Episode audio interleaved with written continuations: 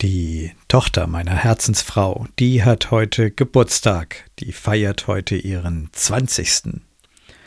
Und das nehme ich zum Anlass, in dieser Folge über ein Thema zu plaudern, mit dem vielleicht viele Männer, viele von euch jetzt nichts Außergewöhnliches verbinden können, nämlich das Thema Geburtstag. Das ist viel interessanter, als die meisten von euch glauben werden.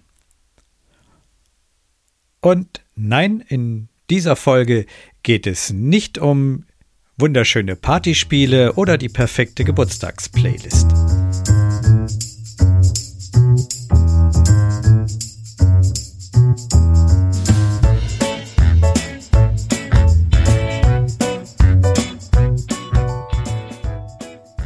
Harte Hunde, weiche Eier. Der Podcast für ungewöhnliche Männer.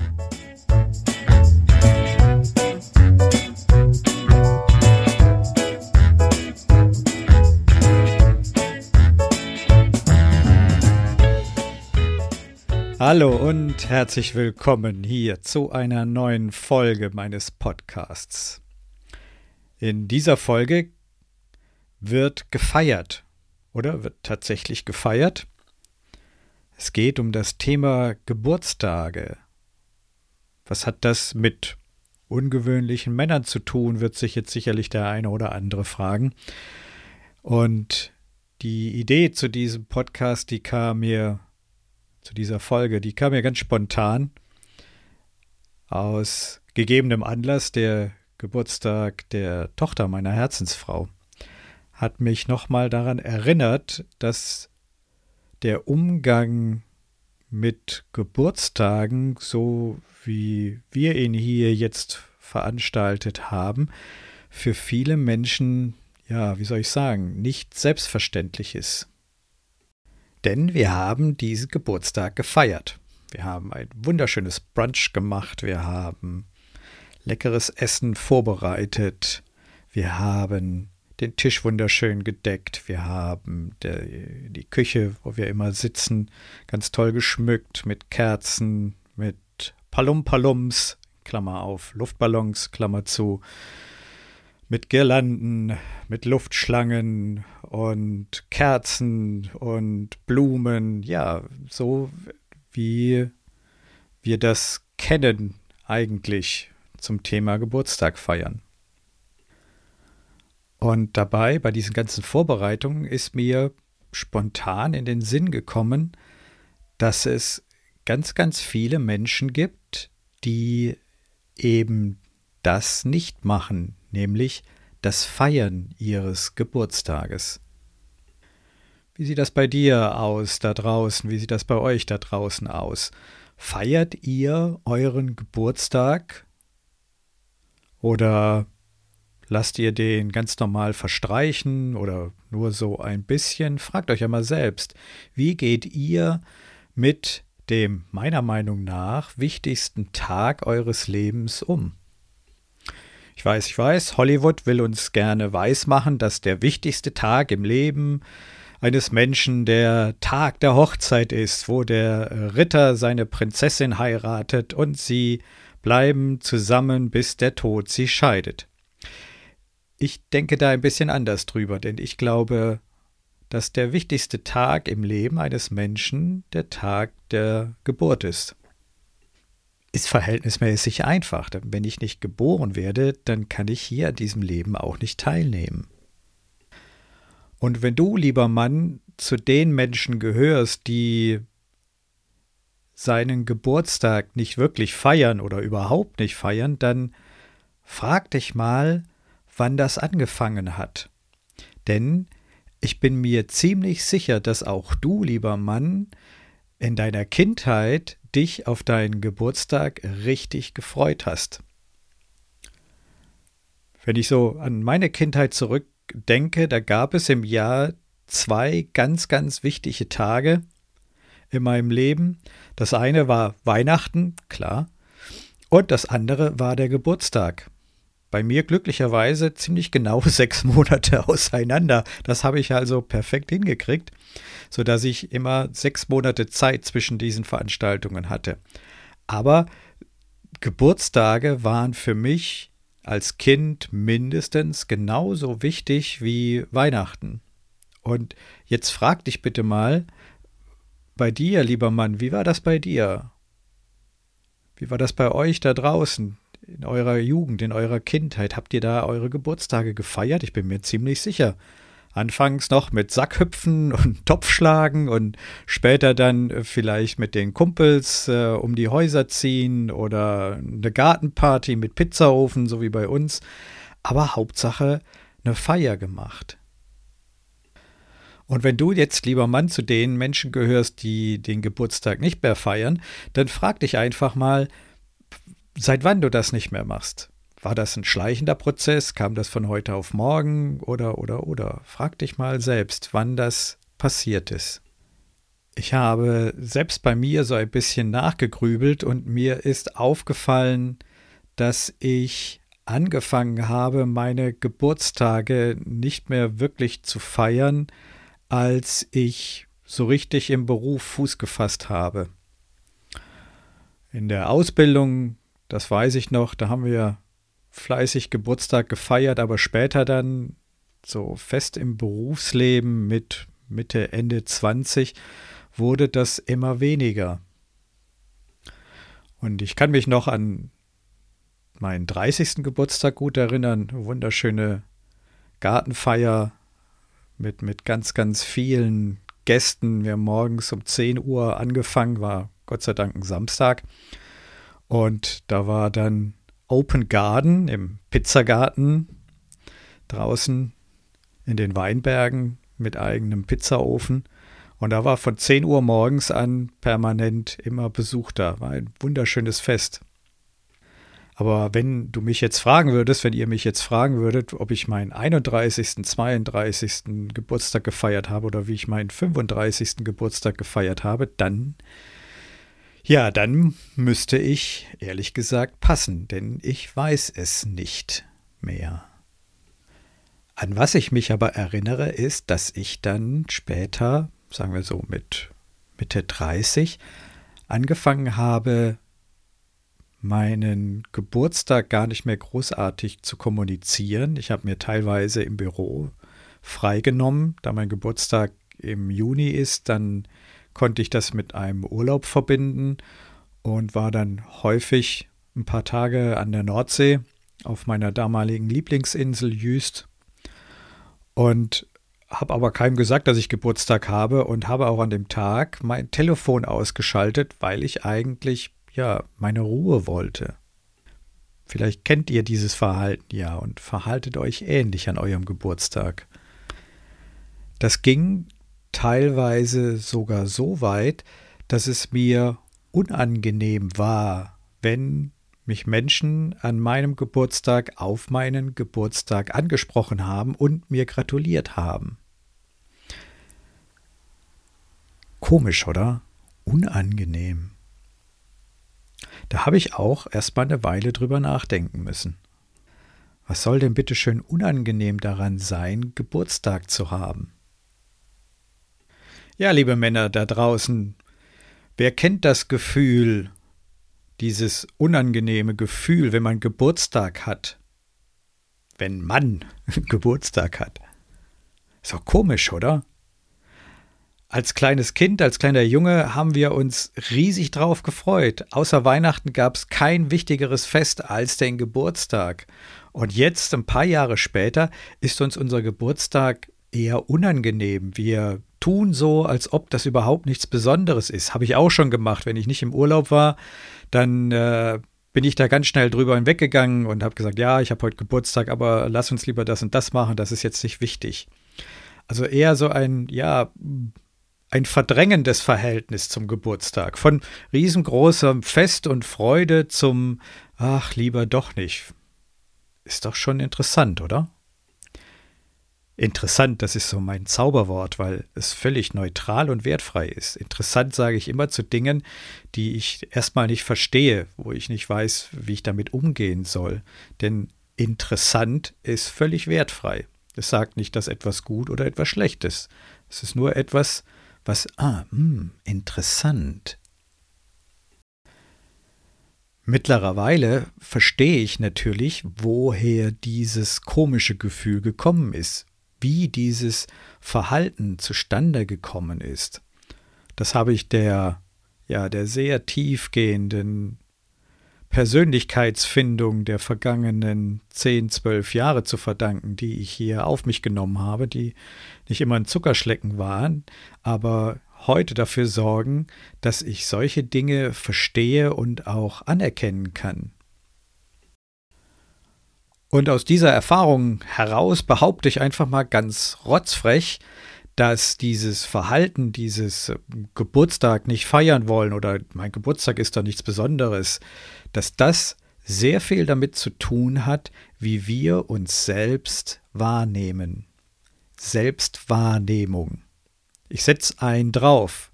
Selbstwertschätzung. Wie sehr schätzen wir uns selbst? Für mich macht das total Sinn, denn wenn wir uns einmal betrachten, wie sehr wir uns selbst wertgeschätzt haben als kleine Kinder und wie sehr wir uns selbst wertschätzen als Erwachsene, als Berufstätige, dann ist da ganz oft ein himmelweiter Unterschied. Denn als kleiner Junge, dahinter frage ich meinen Wert nicht. Da finde ich mich so, wie ich bin, toll und das ist alles wunderbar. Und ich bekomme auch häufig das Gefühl von meinem Umfeld, von meinen Eltern, von meinen Freunden, dass ich ein netter Kerl bin. Deswegen war auf meinen Festen auch immer viel los. Und das lag nicht nur an dem exzellenten Schokoladenpudding, den meine Mutter immer gekocht hat, Klammer auf, übrigens in einer roten Fischform, die mir meine Schwester vor ein paar Jahren geschenkt hat, die hat sie nämlich gerettet, in der ich heute noch Schokoladenpudding selber koche, Klammer zu. Also als kleine Jungs, da haben wir uns in der Regel noch geschätzt und selbst wertgeschätzt. Und uns hat man diese Wertschätzung auch entgegengebracht. Doch je länger wir im Beruf sind, desto mehr sind wir abgestumpft, desto häufiger sind die Dinge nicht so gelaufen, wie wir uns das vorgestellt haben. Und wir haben immer mehr und mehr Selbstzweifel bekommen, bis hin zu dem Punkt, wo wir mit uns selber überhaupt nicht mehr zufrieden waren, im Frieden waren, wo wir uns selber eben überhaupt nicht mehr wertgeschätzt haben. Ich? Was Besonderes? Hm. Wohl kaum. So viele Böcke, wie ich schon geschossen habe. Schon mein dritter Job und hier komme ich auch nicht richtig vorwärts. In der Beziehung komme ich nicht richtig vorwärts. Und da und da klappt es auch nicht. Also ich weiß nicht. Ich und wertschätzen mich selbst? Hm. Und damit nähern wir uns einem Thema, das mir unheimlich am Herzen liegt, weil ich weiß, dass es das wichtigste Thema unserer Zeit ist. Es aber nichtsdestoweniger in unserer Gesellschaft noch, ja wie soll ich sagen, noch tabuisiert wird, abgelehnt wird oder verächtlich gemacht wird. Auf jeden Fall in keiner Form dem Wert beigebracht bekommt, den dieses Thema hat. Und das ist das Thema Selbstliebe. Bevor ihr jetzt abschaltet, weil ihr dieses Wort Selbstliebe nicht mehr hören könnt, bleibt dran. Ich weiß, dass das ein Wort ist, ein Reizwort ist, mit dem die meisten Menschen nichts anfangen können.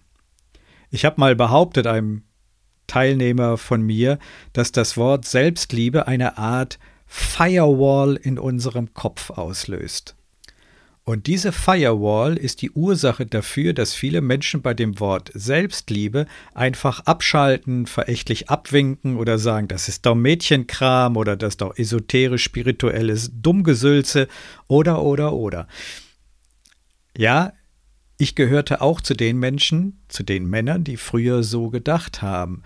Heute weiß ich, dass es anders ist. Und ich empfehle dir, lieber Mann, bleib dran.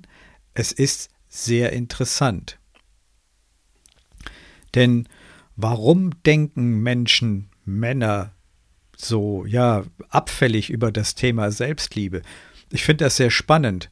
Wenn du das Wort Selbstliebe im Internet in die Suchmaschine eingibst oder nach einem Synonym für Selbstliebe suchst, was taucht da immer? Was taucht da immer als erstes auf? Egoismus. Ganz genau. Die meisten Menschen haben gelernt, Selbstliebe und Egoismus gleichzusetzen. Selbstliebe und Egoismus sind aber nicht gleich. Es gibt einen sehr, sehr wichtigen Unterschied. Egoisten sind Menschen, die alles tun zu ihrem eigenen Vorteil und dafür auch bereit sind, in Klammern, in, nicht in Klammern, in Anführungszeichen, über Leichen zu gehen solange ihr eigener Vorteil gewährt bleibt. Das ist Egoismus. Meine Wünsche, mein, meine Situation ist die wichtigste. Ich bin wichtiger als alle anderen. Das denkt der Egoist. Alle Egoisten, alle Handlungen, die aus Egoismus entstehen, entstehen aus einem Mangelgedanken heraus. Egoisten setzen sich selbst an erster Stelle, weil sie an sich selber nicht glauben, weil sie mit sich selber höchst unzufrieden sind, weil sie sich selber überhaupt nicht lieben. Egoismus entsteht immer aus einem Mangel heraus, und Egoisten handeln deswegen so rabiat, um zu verhindern, dass sich dieser Mangel vergrößert oder eben um diesen Mangel auszugleichen, um wieder besser dazustehen. Und dafür ist jedes Mittel recht und dafür ist jeder andere unwichtiger als ich selbst. Das ist das totale Gegenteil von Selbstliebe. Das Einzige, was Egoismus und Selbstliebe gemeinsam haben, ist, dass das eigene Ich im Mittelpunkt steht. Beim Egoisten ist es das Ego. Bei dem Menschen, der sich selbst liebt, ist es das Herz. Menschen, die sich selbst lieben, können nicht über Leichen gehen, können nicht mit ihren Ellbogen ausfahren und die Interessen anderer Menschen einfach so übergehen. Das ist völlig unmöglich. Warum ist das unmöglich? Weil Menschen, die sich selbst lieben, mit sich selbst im Frieden sind. Und zwar vollkommen. Und jemand, der mit sich selbst im Frieden ist, kann mit anderen Menschen nicht im Krieg sein. Das ist völlig unmöglich. Menschen, die mit sich selbst im Frieden sind, können selbst dann im Frieden bleiben, wenn ihnen das von anderen im Außen, von zweiten, dritten, vierten, angefeindet wird, wenn sie von außen angefeindet werden. Warum? Weil zum Krieg immer mindestens zwei gehören. Und wenn ich im Frieden bin, und ein anderer mit mir Krieg will, kann es keinen Krieg geben, weil ich nicht mitmache. So, bisschen nach dem alten 80er Jahre Motto, stell dir vor, es ist Krieg und keiner geht hin. Wer öfter schon mal geflogen ist, der bekommt vor dem Start jedes Mal ein perfektes Beispiel für absolute Selbstliebe präsentiert meistens von einer reizenden Stewardess, ab und zu auch mal von einem reizenden Steward, nämlich bei der Sicherheitseinweisung. Bei der Sicherheitseinweisung, da kommt es zu dieser berühmten Stelle, wo dann die Stewardess oder der Steward sagt, im unwahrscheinlichen Falle eines Druckabfalls in der Kabine fallen automatisch Sauerstoffmasken über ihnen herunter. Und jetzt kommt der entscheidende Satz. Bitte setzen Sie sich zuerst die Maske auf, bevor Sie anderen helfen. Ich wiederhole, bitte setzen Sie sich zuerst die Maske auf, bevor Sie anderen helfen. Warum ist das wichtig? In dem Augenblick, wo ich anderen helfe, ohne dass ich mir die Maske selber aufsetze, kann ich vielleicht ein oder zwei Menschen helfen, bevor ich selber bewusstlos werde. Setze ich mir aber selbst die Maske auf, dann werde ich nicht zum Pflegefall, zum Hilfsfall, sondern ich kann ganz vielen Menschen um mich herum helfen. Das ist ein perfektes Beispiel für Selbstliebe. Ist das egoistisch, wenn ich mir zuerst die Maske aufsetze? Ich bin mir sicher, dass ganz viele Menschen so denken. Die Wahrheit ist aber, wenn es mir gut geht, dann kann ich ganz, ganz vielen Menschen helfen, ohne dass ich zu einem Hilfefall werde. Und wenn ich das nicht tue, dann kann ich vielleicht auch zwei, drei Menschen helfen, aber spätestens dann werde ich zum Pflegefall. Und trotzdem werden jetzt in vielen Köpfen äh, diese äh, Warnschilder auftauchen, Vorsicht, Egoismus, Vorsicht, Egoismus. Und das ist das Spannende. Und das meine ich damit, was ich eingangs gesagt habe. In unseren Köpfen gibt es eine Firewall. Die wurde uns über tausende von Jahren einprogrammiert. Uh, Verschwörungstheorie. Nee, jetzt mal im Ernst. Denn wenn wir uns zum Beispiel die Religionen anschauen, hier zum Beispiel die christlichen Religionen, ist egal ob protestantisch oder katholisch, was lernen wir hier? Wir lernen in den Religionen, dass Selbstliebe Egoismus ist. Und es darum geht, sein Leben dem Wohl der Gemeinde und den Nächsten einzusetzen. Das ist eine totale Missinterpretation von dem Satz Liebe deinen Nächsten wie dich selbst. Denn in diesem Satz steckt alles drin. In diesem Satz steckt drin, setz dir erst die Sauerstoffmaske auf, bevor du dich um andere kümmerst. Die Religionen haben uns aber genau das eingesetzt. Selbstliebe ist Egoismus. Und deswegen ist das was Schlechtes. Selbstliebe ist was Schlechtes. Wenn heute viele kluge Menschen sagen, dass Selbstliebe die große Lösung oder die Lösung für all unsere gesellschaftlichen Probleme ist, dann stimme ich diesen Menschen voll und ganz zu. Was diese Menschen aber nicht verstanden haben, ist, dass diese Firewall in unserem Kopf, in unseren Köpfen es verhindert, dass die Menschen den Weg der Selbstliebe gehen. Überprüf das gerne mal bei dir selbst. Wie oft zuckst du zusammen, wenn ich das Wort Selbstliebe sage? Wie gesagt, wenn ich im Internet nachschaue und nach Synonymen für Selbstliebe gucke, dann kommt der Klassiker immer Egoismus, Eigennutz, Narzissmus, Selbstsucht, Egozentrik, Eigensucht. Da ist kein einziges positives Wort dabei. Ist doch spannend, oder? Und wir lernen, dass wir uns für die Familie, für die Gesellschaft, für unser Unternehmen oder auch für die Religion aufopfern dürfen. Ganz perfide diese Behauptung, wenn wir uns hier und jetzt aufopfern, dann kommen wir, wenn wir über die Schwelle des Todes gegangen sind, ins Paradies. Wie viele Menschen glauben das bis heute noch? Dass sie, wenn sie sich hier an ein paar Vorgaben halten und alles tun, was man ihnen sagt, dass dann das Paradies auf ihn wartet. Das ist für mich mittlerweile eine sehr erschreckende Aussicht. Und zwar bin ich auch katholisch aufgewachsen, ich war sogar Messdiener. Deswegen weiß ich, wie viele Menschen an diesem Gedanken noch hängen und das Leiden, das sie hier und jetzt erleben in ihrem Leben, als selbstverständlich ansehen. Es ist doch selbstverständlich, dass ich mich als Mutter aufopfern muss. Es ist doch selbstverständlich, dass ich mich als Mann für meine Firma aufopfern muss. Es ist doch selbstverständlich, dass ich als Soldat mich für mein Vaterland aufopfern muss. Es ist meiner Meinung nach selbstverständlich, ja. Und weil es viele machen, ist es auch akzeptiert. Aber richtig ist es meiner Meinung nach nicht.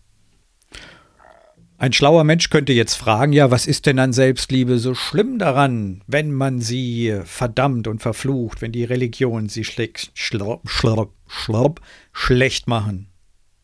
Es ist verhältnismäßig einfach, denn ein Mensch, egal ob Mann oder Frau, der mit sich selbst im Reinen ist, denn das ist Selbstliebe, mit sich selbst im Reinen sein, sich selbst so anzunehmen, wie Mann Schrägstrich Frau ist. Also ein Mensch, der sich so annimmt, wie er ist, mit all seinen Ecken, mit seinen Kanten, mit seinen wenigen Haaren, mit seinem dicken Bauch, mit seinen kleinen Titten, mit seinem großen Arsch, mit äh, seinem kleinen Penis, mit seinen Schweißfüßen, egal was es ist.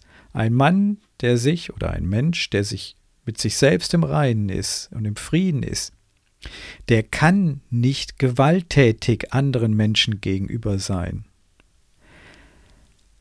Ein Mensch, der mit sich selbst im Reinen ist, und jetzt kommt's, der ist nicht mehr anfällig für Manipulationen durch Macht oder Geld oder sonstige Gegenstände.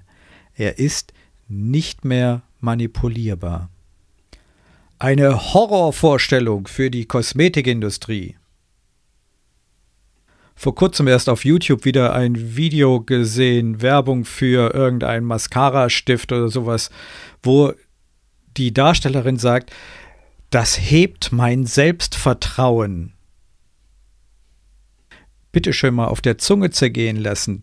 Ein Lippenstift oder ein Kosmetikartikel ist verantwortlich, um mein Selbstvertrauen anzuheben. Das kann's doch nicht sein, Leute, oder? Menschen, die mit sich selbst im Frieden sind, sind nicht mehr manipulierbar. Noch schlimmer darüber hinaus, ein Mensch, der mit sich selbst im Frieden ist, der tut nur noch das, was er tun möchte. Er entscheidet selbst, was für ihn gut ist. Er verwendet die schärfste Waffe, die uns Menschen mitgegeben worden ist in diesem Leben. Und das ist der gesunde Menschenverstand.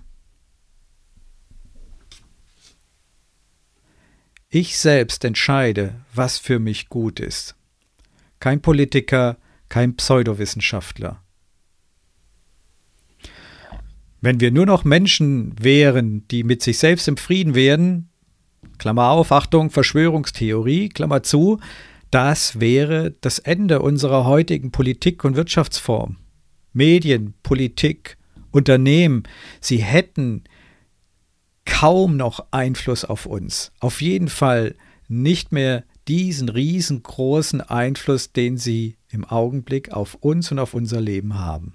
Das wäre das krasse Gegenteil von dem, was wir hier jetzt erleben. Denn sind wir doch mal ganz ehrlich, Politiker, Medien und auch alle Unternehmen, die verfolgen nur ihre eigenen Interessen und nicht die Interessen von den Menschen. Ausnahmen mögen die Regel bestätigen, aber ich kenne keine. Wenn wir aber nicht mehr manipulierbar sind durch Medien, Politik und Unternehmen, dann fangen wir an, vernünftig zu leben. Dann kaufen wir uns nicht alle zwei Jahre ein neues Telefon oder alle drei Monate ein neues T-Shirt oder oder oder.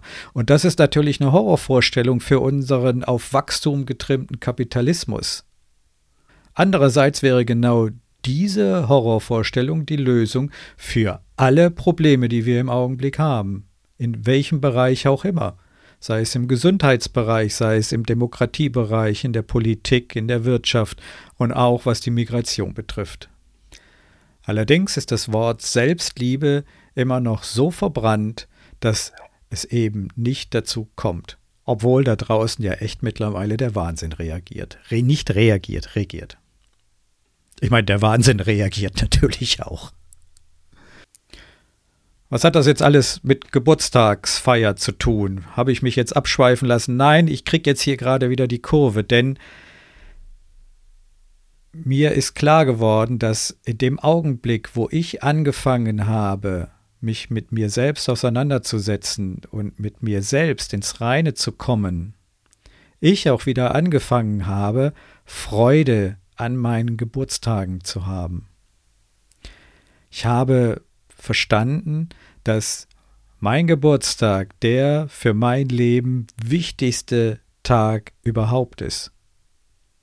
Selbst wenn ich irgendwann mal heiraten sollte, wäre dann das nicht der wichtigste Tag. Vielleicht der zweitwichtigste, vielleicht auch der drittwichtigste, je nachdem, aber es wäre definitiv nicht der wichtigste Tag in meinem Leben. Sorry, Hollywood, keine Chance. Ich feiere meine Geburtstage heute ganz bewusst. Mit heute meine ich jetzt nicht den heutigen Tag, sondern in der heutigen Zeit. Das heißt, ich überlege mir immer, dass ich etwas tue, was ich an so einem Tag nicht tue, um der Besonderheit dieses Tages Respekt zu zollen und zu zeigen, ich bin mir bewusst, dass dieser Tag etwas ganz Besonderes ist. Und ich nehme sehr, sehr gerne meine Familie mit auf diese Besonderheiten, die mitunter manchmal dann darunter leiden müssen, wenn das Sachen sind, für die sie nicht so gemacht sind, wie zum Beispiel Paddeln auf der Wümme oder sowas. Aber äh, ich kann das auch sehr gut alleine machen und dann für mich alleine die Besonderheiten feiern. Oder ich fahre irgendwo hin und feiere mit guten alten Freunden fahre 700, 800 Kilometer nur um gute alte Freunde zu besuchen für einen Abend und fahre dann wieder zurück. Auf jeden Fall mache ich etwas ganz Besonderes und ich feiere diesen Tag, weil ich mir meines Wertes bewusst bin.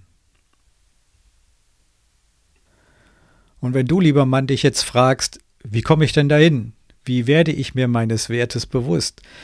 dann sage ich dir, es ist viel einfacher, als du glaubst. Allerdings hat es erst etwas mit Dingen zu tun, die du nicht toll findest.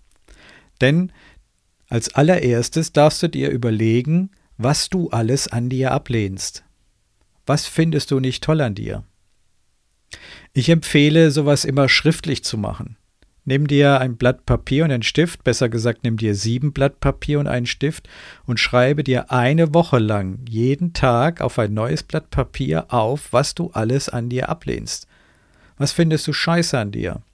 An dir und deinem Körper, an dir und deinem Leben, an dir und an deinem Verhalten, an dir und deiner Art, an deinen Fähigkeiten und Talenten, alles, was du an dir nicht toll findest sieben Tage lang, jeden Tag ein frisches Blatt nehmen und immer wieder von vorne anfangen. Und nach sieben Tagen siehst du, welche Punkte immer wieder auftauchen. Das sind die Dinge, die du an dir ablehnst. Das ist deswegen so wichtig, weil du wirst nie in den Frieden mit dir kommen können, wenn du dir keine Gedanken über die Dinge machst, äh, die du an dir ablehnst. Diese Sachen, die du an dir ablehnst, die darfst du dir erstmal bewusst machen. Nach diesen sieben Tagen nimmst du dir eine der Punkte, die du dir aufgeschrieben hast, was du an dir ablehnst. Und zwar such dir das raus, wo am meisten Ladung drauf ist, was dich am meisten stört, wo du sagst, das ist das größte Hindernis, mich selbst zu lieben. Diesen Punkt, den nimmst du dir heraus. Und dann fängst du dir an, aufzuschreiben, was so schlimm daran ist. Wenn es zum Beispiel etwas Körperliches ist, wenn du sagst, das Schlimmste an mir ist mein dicker Kessel, dann überlege dir, schreibe dir auf, was ist schlimm daran, dass du einen Kessel hast. Was ist schlimm daran? Auch dafür nimmst du dir bitte mindestens sieben Tage Zeit, weil du wirst sehen, dass das immer wieder was Neues kommt. Du musst in die Tiefe gehen. Das ist ein Prozess, der etwas länger dauert, weil es naturgemäß Dinge sind, mit denen wir uns normalerweise überhaupt nicht beschäftigen wollen. Und dann schreibst du dir auf, warum du diese eine Sache an dir ablehnst. Und du wirst überrascht sein, was da alles auftaucht. Und im dritten Schritt schreibst du dir dann auf, ob das, was du über dich dann denkst, wirklich wahr ist. Ist das wirklich wahr? Was ist so schlimm an meinem Bauch? Ist das wirklich wahr? Und du wirst feststellen, dass es auf der einen Seite wahr ist und auf der anderen Seite nicht wahr ist und dass du das ins Gleichgewicht bringst. Aber alleine schon die Tatsache, dass du dich damit beschäftigst, wird dir helfen, eine Veränderung herbeizuführen. Denn was machst du in dem Augenblick, wo du den ersten Schritt, den zweiten Schritt und den dritten Schritt durchführst? Du fängst an, dich mit dir selbst zu beschäftigen und dir selbst Zeit zu schenken. Und du fängst an, auf deine Gedanken zu hören, die in dir drin sind. Was ist das? Das ist nichts anderes als Selbstwertschätzung. Du schenkst dir Zeit. Du schätzt das, was in dir drin ist. Du fängst an, dich mit anderen Augen zu betrachten, dich selbst. Und das ist der erste Schritt. Das ist der erste Schritt, dahin zu kommen, wo andere heute schon sind, im totalen Frieden mit sich selbst, frei von jeder Manipulation, frei von, von irgendwelchen Ängsten, einfach das zu tun, für was sie hier sind, was ihnen Freude macht. Das ist ein so schönes und tolles und befreiendes Gefühl, ich kann es nur jedem empfehlen. Ja, spannendes Thema Geburtstage. Ha? Ich bin mir sicher, dass einige von euch nicht gedacht hätten, dass es darauf hinausläuft. Aber es ist eben ein so wichtiges Thema und überprüft es einfach mal bei euch. Und wenn ihr einfach nur mal anfangt, eure Geburtstage vielleicht aus einem anderen Blickwinkel zu sehen, dann ist euch viel geholfen und mir eine große Freude gemacht dadurch. In diesem Sinn, vielen Dank für deine, vielen Dank für eure Aufmerksamkeit und bis zum nächsten Mal. Euer Christian Aufenkolk.